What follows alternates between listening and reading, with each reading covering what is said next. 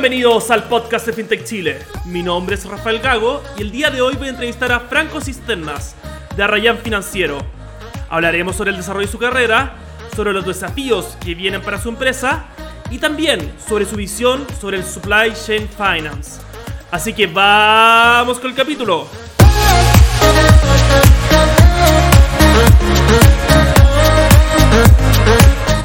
Bienvenidos a todos y a todas también al podcast de FinTech Chile. Tenemos el gran agrado y también estamos muy motivados porque tenemos a Franco Cisterna de Arrayan Financiero acá en el estudio y en el, en el estudio del podcast de FinTech Chile. Eh, bienvenido, Franco, ¿cómo estás? Hola, Rafael. Bien, muy bien. Muchas gracias por la invitación, primero que todo. No, el, el gusto es de nosotros y gracias por estar acá. Eh, estamos, bueno, muy motivados acá de poder también partir como conociendo un poco más sobre el factoring. Ya tuvimos a Fibana en capítulos anteriores, pero también queremos también conocer, bueno, a Rayan Financiero, qué viene a proponer al mercado, qué viene, qué viene, qué viene también a, a proponer. Así que, eh, si nos pudieras contar un poco, Franco, eh, sobre tu vida, sobre tu carrera, cómo llegaste desde estudiar en la Universidad de la América, por ejemplo, ingeniería comercial, a estar de socio y de Chief, de chief Revenue Manage, eh, Manager de Arrayan Financiero. Sí, claro. Partamos, partamos. Te, te cuento desde el comienzo. Mira, eh, yo, Rafa, me casé súper chico, me casé a los 18 años. Por lo tanto, saliendo del colegio, la, la, justamente la universidad que tenía en ese entonces, hace no sé, 20 años atrás, vespertino, era las Américas. Entonces yo trabajaba ¿Ya? en el día, distintas cosas. Eh, trabajé en una editorial, trabajé vendiendo alarmas, de todo lo que te puedas imaginar. Eh, y en la noche estudiaba. Eh, tuve así durante cinco años, más o menos, hasta los 23, 24 años, que fue cuando empecé a trabajar en el mundo del factoring, en, el, en, la, en una empresa que se llamaba en ese entonces Factor Line, que hoy día es Tanner. Una tremenda escuela, una muy buena empresa. Eh, eso fue en el año exactamente 2007, más o menos, cuando terminé la universidad. Eh, siempre trabajando, nunca dejé de trabajar, de hecho empecé a trabajar antes, como a los 15 años empecé a trabajar en, un, en un, mall, eh, testeando perfume, siempre me encantó eso, eh, y vendiendo. La verdad es que siempre he sido bueno para vender, siempre me ha encantado el tema de la venta, así que está como en el ADN, y, y producto de eso empecé a trabajar como ejecutivo de ventas en, en Factor Line. Ahí fue una experiencia bien entretenida, eh, me gustó mucho, me enamoré del producto factoring y, empecé desde ahí, pasé por distintas empresas, en Cofasi, con una compañía de seguro-crédito, después me fui a otro factoring chiquitito que se llama Factoriza, después a, a Penta, que es un, una tremenda empresa, después a su factory y hoy día ya eh, hace casi cuatro años eh, tuve la fortuna en, en, esa empresa anterior de, de conocer a quien es mi socio hoy día, eh, que es Ronnie Yerli, que él es el gerente general de, de Arrayan. Eh, y la verdad es que un poco, Rafa, eh, entendiendo que, que, había muchos dolores de parte de las pymes, quisimos crear una empresa con una propuesta de valor que fuese bien diferenciada. En ese entonces las fintech estaban tomando harta fuerza eh, y decidimos cambiarnos, digamos, migrar del, del factoring tradicional a una empresa fintech que fuese un pasito más allá al principio y hoy día que fuese mucho más pasos más allá entregando software gratuito. Bueno, y ahí me imagino que te voy a conversar más en detalle. Eh, eso, y entre medio, como me gustan tanto las ventas, eh, tuve la fortuna de hacer un diplomado en dirección estratégica de ventas eh, y creamos un modelo de, de, una sistemática comercial que ha sido la que me ha acompañado los últimos 12 años más o menos de, de, desde el del área comercial. y eso lo fuimos migrando después. Hoy día nosotros, por ejemplo, tenemos un CRM propio, desarrollo propio, que justamente captura esta experiencia en ventas y, es lo que de alguna manera al principio nos fue generando mucha atracción y un crecimiento bien sostenido ahora particularmente en Arrayan. Y después de eso tuve la fortuna de hacer un máster en dirección comercial, estas dos en la, en la Adolfo Ibáñez y, y, ahí fui también, uno empieza a adquirir otras experiencias, escuchar otras cosas, eh, ver otros funcionamientos y, de alguna manera empecé a volcar toda esta cuestión a, a la pega, a lo que te gusta hacer, a lo que te apasiona. En, nuestro caso particular, lo que nos apasiona es poder ayudar a las pymes, sobre todo a las pymes, pero hoy día las soluciones en verdad de financiamiento son súper transversales. Pymes, medianas, grandes. Eh, eso es lo entretenido de las fintech hoy día, que, que puede llegar con mucha capilaridad a un número súper importante de empresas y ya no te restringes a un segmento de empresas particular.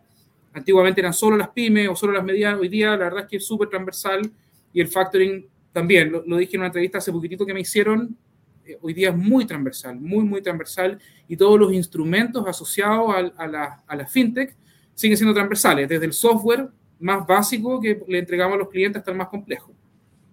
Perfecto. Eso, así como llego, digamos. No, oye, un gran, un gran, un gran viaje. Importante, yo creo, para la vida saber vender y saber vender bien. Yo creo que es un skill que va, o sea, te ayuda en el trabajo, pero también es transversal en la vida, ¿o no? Sí, totalmente transversal, totalmente. Mira, mi hijo mayor tiene 20 años, eh, como te dije recién, me casé a los 18, está en, él está estudiando también lo mismo que yo, y una de las cosas que yo siempre le he dicho es que uno vende en todo en la vida, ¿cachai? Cualquier cosa que estés haciendo, estáis vendiendo. Eh, y qué mejor que sumar las habilidades personales que cada uno puede tener y complementarlas con una sistemática, ¿cachai? Con un modelo de gestión, con una... Hay, un, hay unos podcasts muy buenos que son españoles que hablan de, de, una máquina de ventas, con un input y un output. Entonces, cuando uno entiende que existe esta máquina de venta, eh, donde tú la puedes ir alimentando, eh, la gestión de ventas se hace mucho más simple, de alguna manera, porque sabéis cuáles son las palancas que tenéis que mover, cuáles son los KPI, dónde está el caído, y podéis ayudar también a los ejecutivos a decirle, oye, mira, si moví esta palanca, se hacía esto, se hacía esto otro, en el fondo la gestión de venta va a llegar. Y, y uno vende en todo, todo el tiempo estáis vendiendo. Para mí, la vida es una venta. Me encanta la venta, me estoy poniendo mucho, pero, pero en general uno, uno siempre está vendiendo. No, de, de todas maneras, o sea, y, y, no es por vender, sino es como por, por expresar como lo, lo bien que uno lo quiere hacer y acá ya, yo siempre en los capítulos hago un espacio para la educación. Sé que el factoring es muy conocido en Chile, pero acá también tenemos audiencia de toda la región, donde el factoring todavía, todavía no es tan grande. Yo creo que Chile es de los países con más factoring a nivel regional. Eh, si nos podría explicar un poco, bueno, eh, usted tiene varios productos, principalmente, bueno, me hablaste del factoring, el confirming, el pronto pago, el offering. Si nos podría explicar más o menos qué concepto engloba estos productos y qué significa cada uno de los productos que ustedes ofrecen. Sí, por supuesto.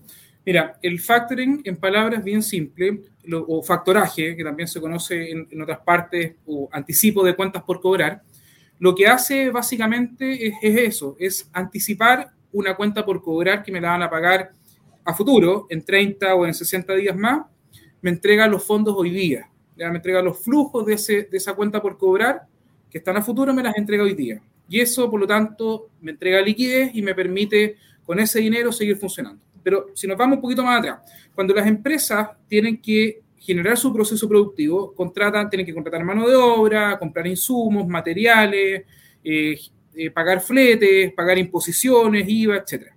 Todo ese capital de trabajo requerido implica que cuando yo tengo la factura y no me la van a pagar hoy día, necesito de alguna manera obtener capital de trabajo.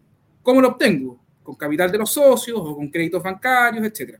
Si no tengo acceso a eso, yo la factura que tengo es un activo y lo tengo durmiendo, está inmovilizado. Por lo tanto, el factoring lo que hace es anticipar los flujos de ese activo que tengo inmovilizado. No es un crédito, por lo tanto, sino que es la optimización de un activo circulante. Entonces, me entregan la liquidez con, esa, con esos fondos, digamos, asociados a la factura, y yo puedo pagar todo lo que te comenté anteriormente, por los insumos, la materia prima, la mano de obra, remuneraciones, imposiciones, etcétera. De hecho, la industria en general tiene pic de demanda en todas estas fechas importantes. Para pagar remuneraciones, el pago de imposiciones los 13, el pago de IVA los 20, las quincenas, anticipos, los fines de mes. Por lo tanto, eh, el factoring es una herramienta que entrega liquidez, pero que también te ayuda, Rafa, en todo lo que es el back office porque también hacemos la cobranza y la recaudación de las facturas. ¿ya? Entonces, eh, existe factoring nacional, doméstico, donde yo compro las facturas que se venden dentro de la economía nacional, y también existe el factoring internacional, que puede ser factoring de exportación o factoring de importación. ya que me ayuda a financiar la importación o que me compran facturas, digamos, cuando le estoy vendiendo, te invento, a un cliente en, no sé, en Rusia, efectivamente, eventualmente podrían vender esa factura y financiarla con algún factoring que tenga esta herramienta de, de factoring internacional. Eh, después, eh, las otras herramientas, eh, Confirming y Pronto Pago, son complementos al factoring. ¿Ya? Perfecto. No sé si, me queréis preguntar algo más en profundidad del factoring antes de entrar en, los otros productos. No, vamos, vamos, está muy buena la explicación. O sea, entremos en los otros productos y si son, vienen desde el mismo factoring, feliz de poder entenderlos bien. Sí, el, normalmente el factoring, quien lo requiere es, normalmente una pyme. ¿ya? Hoy día el 97% de las empresas en términos de número, no de, montos, en términos de números que solicitan factoring son empresas más bien pequeñas o medianas. Eh, el confirming lo que hace es entregar una línea de crédito a un, a un, gran pagador. ¿ya? Supongamos que tú tienes que pagar a 100 proveedores mil millones de pesos. Llegado en la fecha de vencimiento, en vez de que tú le pagues a, a tus proveedores, el factoring o el confirming se encarga de pagarle a estos 100 proveedores. Y después tú como empresa me vas a pagar a mí en 60 días más. ¿Ya? Por lo tanto, quien asume el costo financiero de esa operación es el gran pagador, ¿ya? En el confirming. El pronto pago, por otra parte, es una línea similar al confirming, muy similar. La única diferencia es que tú le disponibilizas la línea al gran pagador para que él a su vez le entregue la alternativa de financiamiento a sus proveedores hoy día, ¿ya? Con mejores condiciones, con, con, un mayor volumen, con otros instrumentos, digamos, asociados a ese financiamiento. Eh, por lo tanto, en el pronto pago, esta gran empresa les disponibiliza una línea de financiamiento a sus proveedores. Entonces, hay un descuento ahí que se le hace eh, al momento de emitir la factura y el proveedor podría elegir en optar por el pronto pago con un descuento o esperar los 30 o los 60 días, digamos, para el, para el pago de la factura. Eh, y el último producto, que fue el que comentaste, que es el ordering, lo que hacemos ahí, básicamente, Rafa, tiene que ver con nosotros eh, somos una empresa especializada en todo lo que es la gestión de pago en la cadena de suministro. ¿ya? Eh, por lo tanto, cada vez que le llega una orden de compra a una empresa, el dolor que tienen es que les cuesta mucho obtener, poder financiar esa orden de compra. ¿ya? Porque, como te dije hace un rato atrás, cuando yo tengo la factura la puedo financiar. Pero suponte tú que tenéis que fabricar te invento, una estructura metálica, tenéis que comprar 40 millones en fierro para, fabricar esta estructura metálica.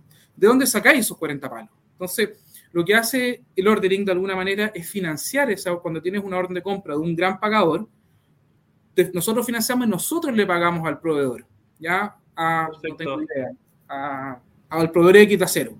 Nosotros a Rayar le paga al proveedor de acero le despacha el, acero, digamos, a nuestro cliente, nuestro cliente fabrica, genera la factura, le entrega esta cuestión un mes después de la fabricación y nos paga este ordering, el anticipo de la orden de compra, con la factura que le emitió, no tengo idea, a Codelco, supongamos. ¿ya? Siempre la condición para el ordering es que el mandante de la orden de compra sea una gran empresa, sea un, gran pagador. Claro, o sea, que uno, que el riesgo de contraparte dentro de la operación financiera eh, sea bajo. O sea, al final, cuando uno hace el ordering, claro, el gran pagador es el riesgo financiero y, y él se hace cargo, se cargo después de, de, pagar, ¿o no? Más que el... Sí, efectivamente. Mira, el riesgo del ordering es que, es que tu cliente de alguna manera no pueda cumplir con la fabricación del producto o servicio. Ahí está el mayor riesgo. Pero, pero la verdad es que como tú siempre estás financiando un porcentaje de la orden de compra, que es menor, eh, y por supuesto que hay evaluaciones y tenemos motores eh, decisionales que están corriendo, te ayudan a tomar la decisión, etcétera. Hay un departamento de riesgo, etcétera.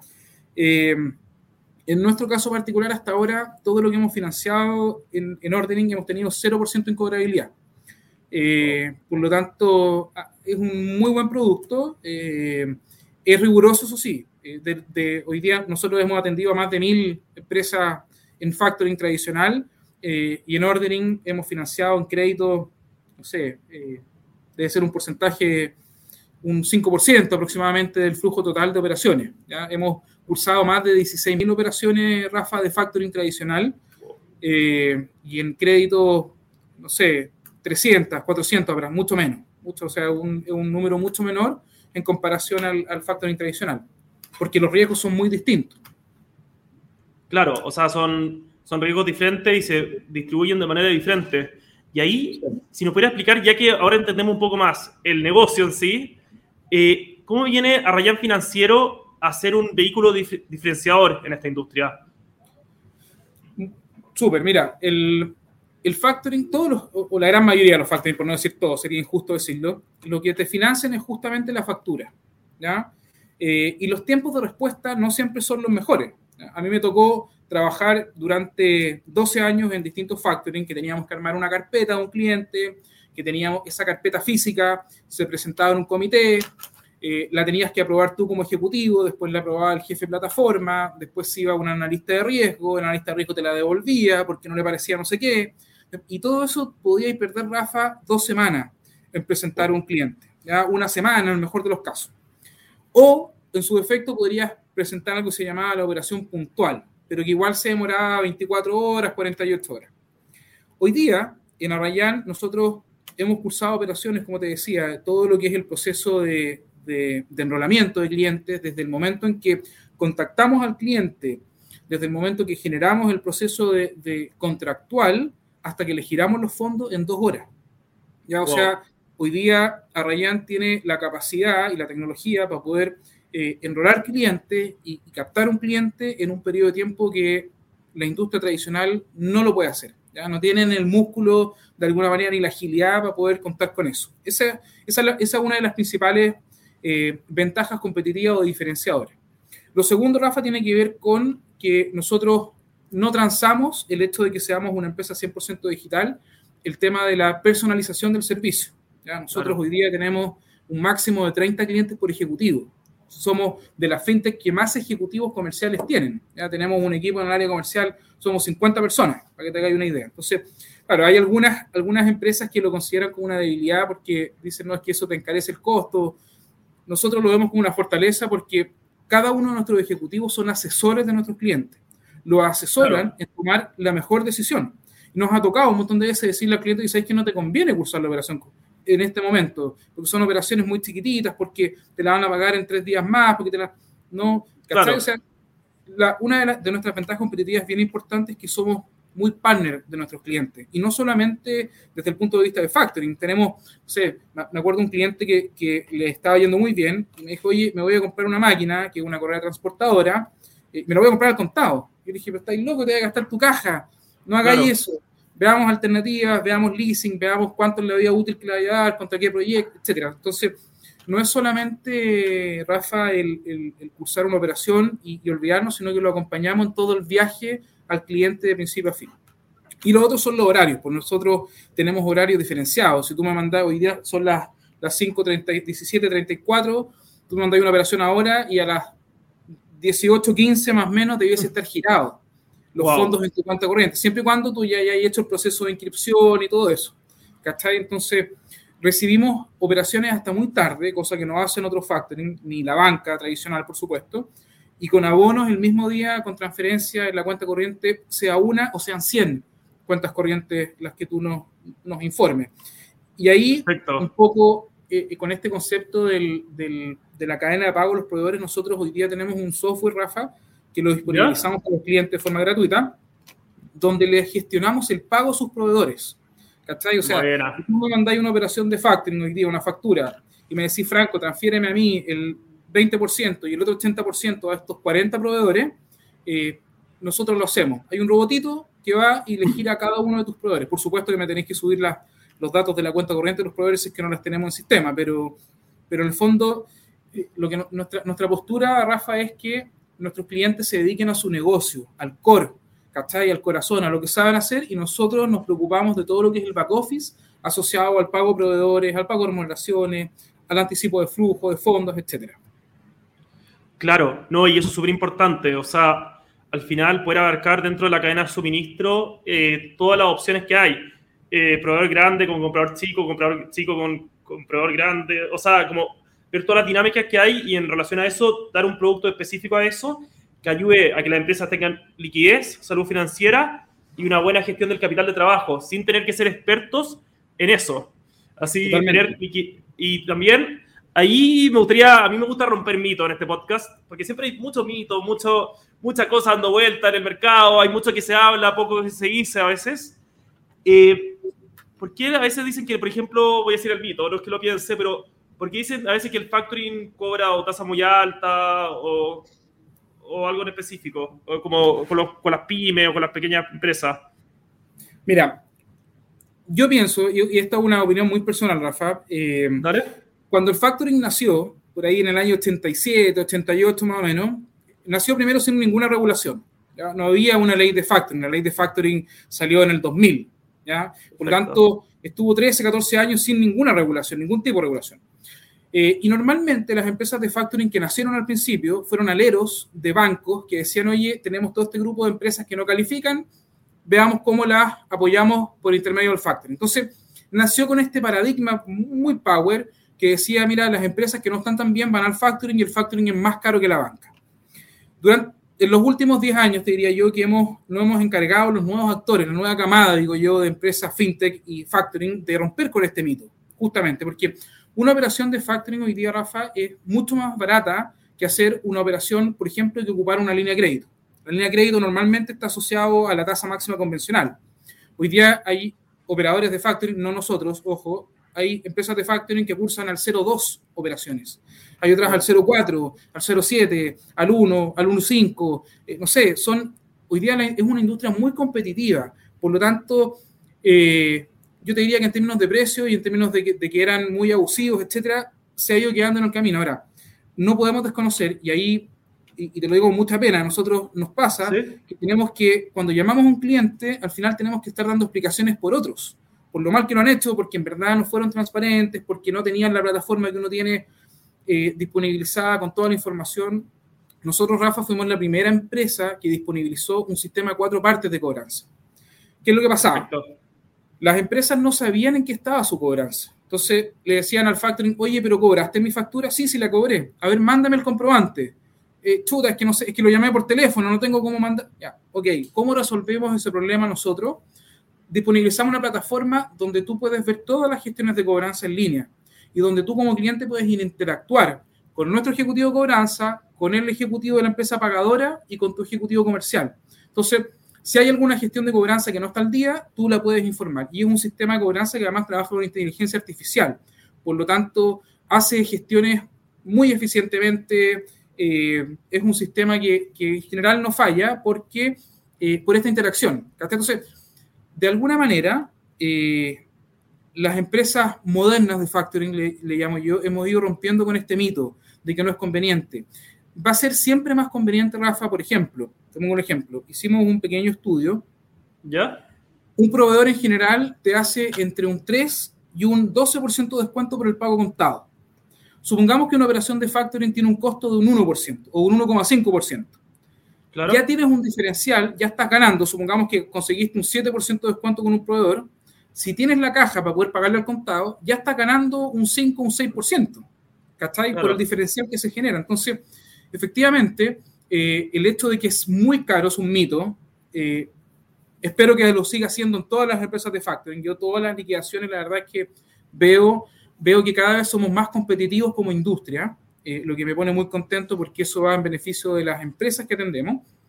Y por otra parte, vemos que, eh, que, esta falta de transparencia se ha ido dejando de lado justamente por empresas como la nuestra que disponibilizamos mucha información.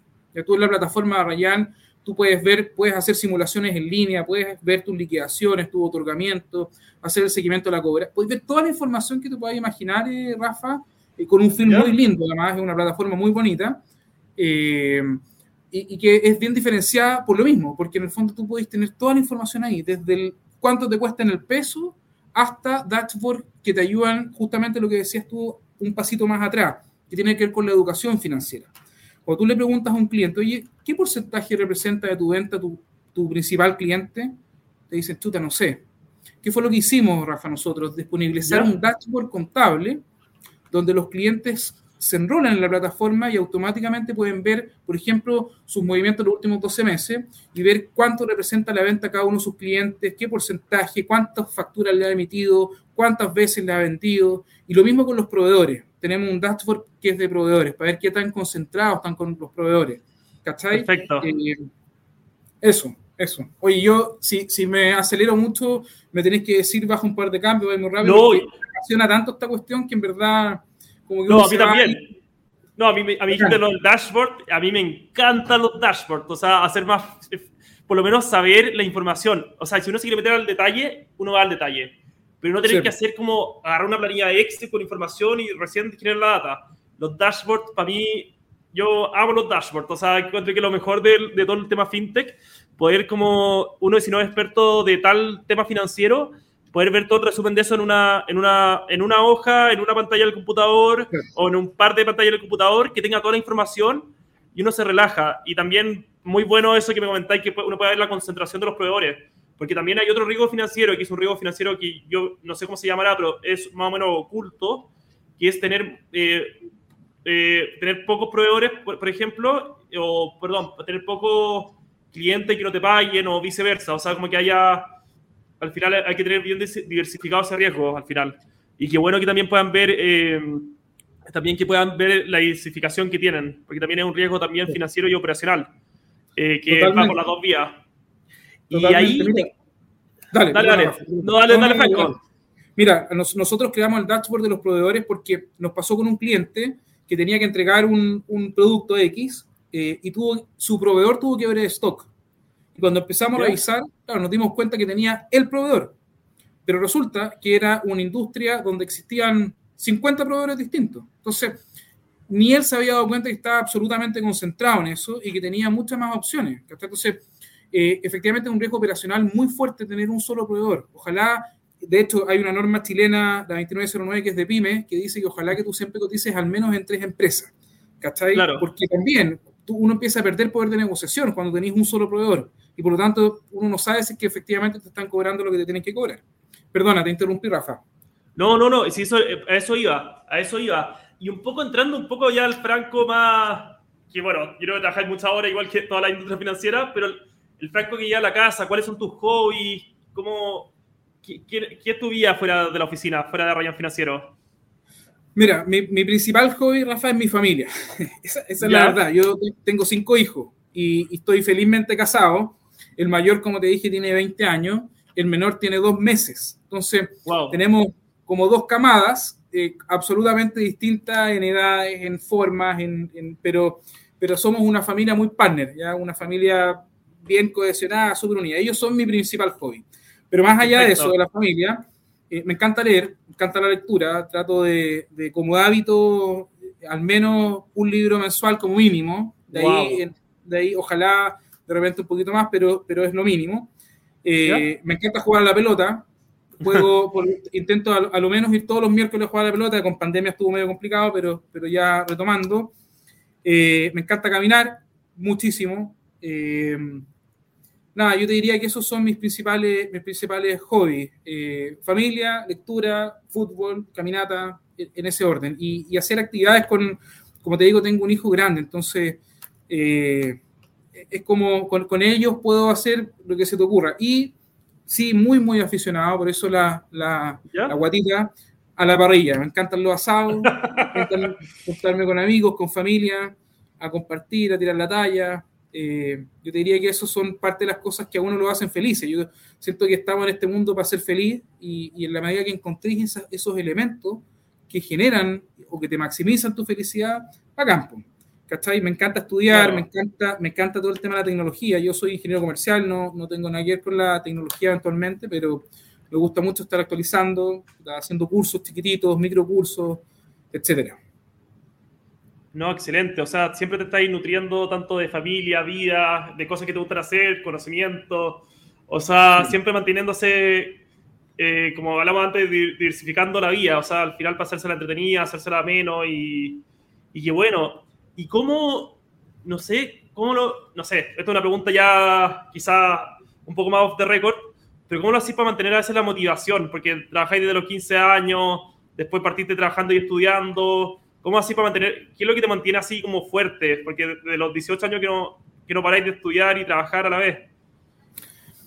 Yo creo, buena, qué buena pregunta, Rafa, nunca me la habían hecho. Eh, yo te diría que lo que me mantiene full power es que todos los días pienso que estoy partiendo de nuevo, ¿cachai? Siempre se me están ocurriendo cuestiones, yo soy muy inquieto eh, en términos de hacer cosas, ¿cachai? Eh, como que no puedo estar tranquilo, mi naturaleza es, siempre estar moviéndome, pensando cuestiones nuevas, creando cuestiones nuevas, y eso, por eso yo creo que me, me, me hizo tanto sentido la industria fintech, porque la industria fintech, más allá de, la, de lo que se hablaba hace un tiempo atrás, que es transformación digital, hoy día tú lo que tenés que hacer para mantenerte en los primeros lugares es acelerar, es la aceleración digital, ¿cachai? Entonces, claro. para poder acelerar, tenéis que estar innovando constantemente y eso es lo que te motiva siempre, ¿cachai? Y sobre todo porque tenemos muy buenos competidores. Hoy día, bueno, Fibana, ustedes que lo, entrevistaste hace muy poquitito, una gran empresa. Eh, y yo te diría que ellos son competencia directa directa nuestros, somos de tamaños similares, ellos son, tienen muchos más años que nosotros de antigüedad,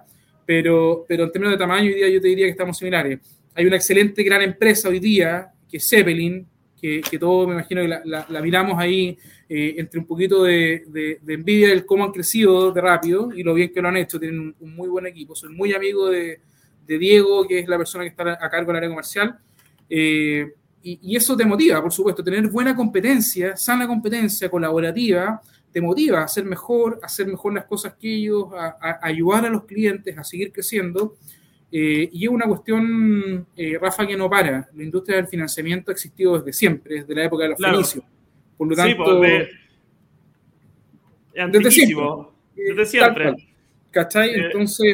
Eh, es muy entretenido, es muy entretenido. Y eso yo creo que es, es como la, lo, que te mantiene en constante movimiento y en constante motivación. Y también la familia. Te insisto, yo. a, a, nosotros, a mí esta industria como que nos cambió harto la vida desde el punto de vista de, los, de los recursos. ¿cachai? Nosotros, tanto Ronnie como yo, que, Ronnie es mi socio, eh, somos de familias eh, súper eh, normales, comunes y corrientes. Y, y, cuando nos dijimos, mira, queremos poner un factory, nos dijeron, oye, están locos, si los factories son todos de familias de mucha plata, no sé. Claro. Veamos cómo nos va, veamos cómo nos va, yo creo que lo podemos hacer.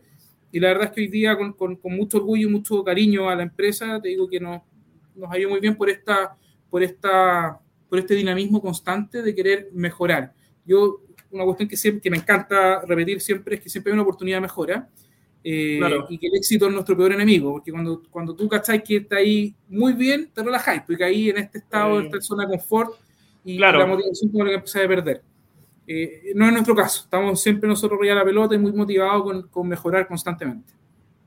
No, de todas maneras, y yo creo que ahí es un factor común entre todos los founders de la industria. O sea, yo creo que ahí hay un factor da común, ya este es el noveno capítulo que hago, el noveno episodio, y eso de no conformarse, no conformarse. Esta es una industria financiera y tecnológica, o tecnológica y financiera. Son ambas industrias que se combinaron y ya las, ambas por separado eran muy rápidas. Entonces ya las, dos las, dos, en, las dos conjuntos son más rápidas aún. Entonces es muy importante, de, claro, que a uno le puede estar yendo bien un día, pero eso de siempre sin, sin conformarse.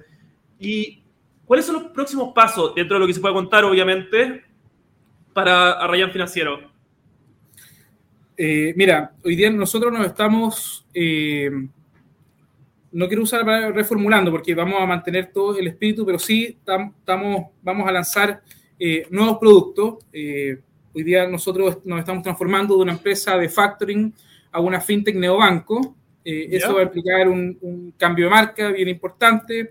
Eh, implica también no solamente, nosotros tenemos una sociedad constituida en Perú, pero por, por todo lo que fue la pandemia y el riesgo político la dejamos stand-by, pero implica probablemente el próximo año una internalización mucho más fuerte. Eh, probablemente estamos evaluando también si es que la incorporación de algunos socios que nos permitan o que nos apalanquen a, esta, a este crecimiento, digamos, a nivel LATAM, un poco siguiendo la ruta de, de lo que están haciendo en la industria fintech en, en otros mercados, en México, en Colombia, en Perú, en, la industria de Ecuador se está, se está regulando la industria de factoring, digamos, hay una ley que, que están modificando muy buena. En, en, Panamá hay una ley de factoring que ya está funcionando. En, o sea, a nivel LATAM, Rafa, está super power y, y, no nos queremos perder esa oportunidad. ¿ya? Yo creo que el próximo año va, va a ser, eh, vamos a partir ya con la, por, por, lo menos en uno o en dos países. Eh, y lo otro, como te digo, reformular nuestra propuesta de valor o potenciarla eh, dejar de ser factoring y pasar a ser este neobanco. Eh, y ahí con, harta, con hartas ofertas. Estamos muy fuertes hoy día en todo lo que es confirming, en lo que es pronto pago. Estamos haciendo muy buenas alianzas con, con deudores que son corporativos. eh, disponibilizando software que son muy buenos para la pyme, que son gratuitos, absolutamente gratuitos. Entonces, aprovecho para pasar el dato. Los que quieran, inscríbanse en arrayanfinanciero.cl, ahí hay un link, clientes, y pueden bucear, pueden ver el, el, dashboard que hay, la información asociada al pago proveedores. Estamos lanzando ahora un nuevo módulo, eh, probablemente va a salir en los primeros días de noviembre, que van a poder pagar remuneraciones directamente en línea desde nuestra plataforma. Excelente. Entonces, eh, van a subir su nómina de remuneraciones y con las facturas que el sistema solo hace un refresh y hace un match y dice, mira, tenéis que pagar, invento, 10 millones en remuneración y tenéis estos 11 millones o 10 millones y medio en factura, cede esta factura y nosotros transferimos todas las remuneraciones a todos tus trabajadores. ¿Cachai? Lo mismo con los proveedores. Qué dinámico.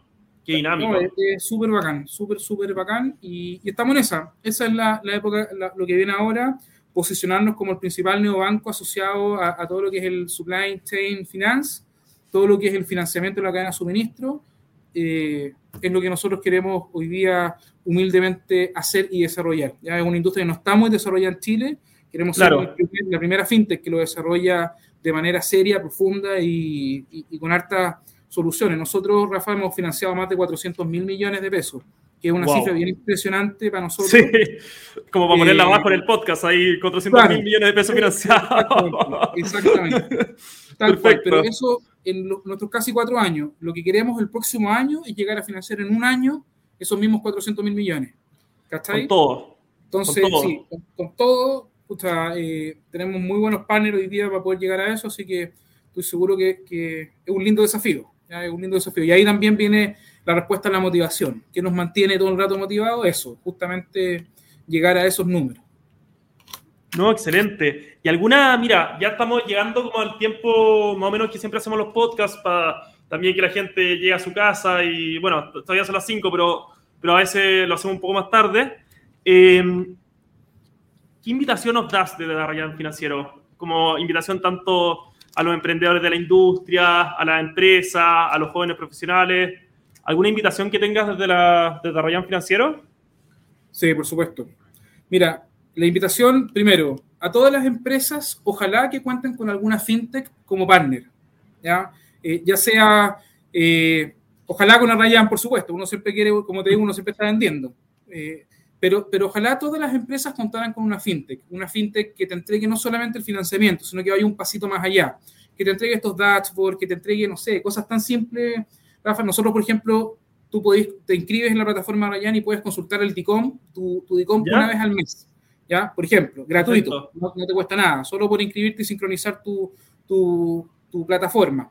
Eh, la invitación siempre es a que tengan una fintech, ojalá, ¿ya? Eh, que, que, se digitalicen. hoy día casi todas las empresas ya están en el proceso de digitalización, pero, pero todavía hay cosas por hacer. Esta transformación y esta aceleración digital llegó para quedarse. Lo otro es que se atrevan. Hay, muchos emprendedores eh, que están ahí chuta dudosos, lo hago, no lo hago. Eh, ojalá se atrevan, ojalá lo puedan, lo puedan hacer y, la verdad es que siempre hay una oportunidad. Siempre hay una oportunidad y encontrar esa oportunidad. Eh, y lo otro y lo último es que ojalá nos contacten, nosotros felices de, de conversar con todos aquellos clientes o no clientes que quieran conversar con nosotros, con la competencia, con los stakeholders, con con todo. La idea de, de Arrayan, Rafa, es, poder eh, generar redes que sean de, mutuo beneficio para todos. ¿Cachai? Eh, nos pasa que tenemos muchos clientes que no hacemos operaciones de factoring, pero que los apoyamos en otras cosas. Eh, Perfecto. Y ahí hay un rol mucho más de, de la esencia que tiene Arrayan de ser colaborativo. ¿Cachai? nada, yo diría que ese es el mensaje, que, que, se, que, que conozcan más de la industria financiera fintech, porque la tecnología, en verdad, generó muchos avances en, esta, en esta industria que es, insisto, muy antigua, pero la perfeccionó muchísimo. Claro, no, y, es un salto increíble. O sea, como hablamos que viene de los fenicios, de las primeras civilizaciones, parece que la piedra roseta famosa era una. Era, si uno lee la piedra roseta, eh, era que Juanito le debe tanta plata a Pedrito, obviamente con nombres de esa época, pero es muy antiguo esto, pero era crédito, era como quién le da a quién. Esa es la piedra roseta, que es famosa y está en un museo, parece, no sé si en, Londres, pero esa es la piedra roseta, o sea, de eso antiguo, pero el cambio, el impacto que ha venido con la computación, con el Internet, con la digitalización, y todas las otras tecnologías disruptivas que estamos teniendo ahora están llevando esto a otro nivel y esto es lo que vemos acá con Arrayan Financiero. Así que muchas, muchas gracias. Muchas gracias, Franco, por estar. Muchas gracias también a todo tu equipo. Eh, también estar escuchando y también muchas gracias a toda la audiencia. Los invito a que sigan eh, participando y escuchando el podcast de FinTech Chile a través de nuestras principales plataformas, eh, Google Podcast, Spotify, RSS Podcast y por, esta es de las primeras veces que salimos al aire por LinkedIn. Así que también que nos escuchen live en LinkedIn. Muchas gracias, Franco, por estar con nosotros. Muchas gracias, Rafa, a usted. Muchísimas gracias por la invitación. Felicitaciones por el, por el programa. En general, los podcasts están muy entretenidos. Uno escucha y aprende también de, todas. Y, ojalá lo podáis hacer con todos los, los socios de, de, FinTech Chile, porque siempre hay algo que, que aportar y siempre hay algo que aprender. Así que muchísimas gracias y muchísimo éxito de aquí para adelante. Muchas gracias, Franco. Estamos ahí al habla. Un gran abrazo. Vale, abrazote grande. Que esté súper bien. Y gracias.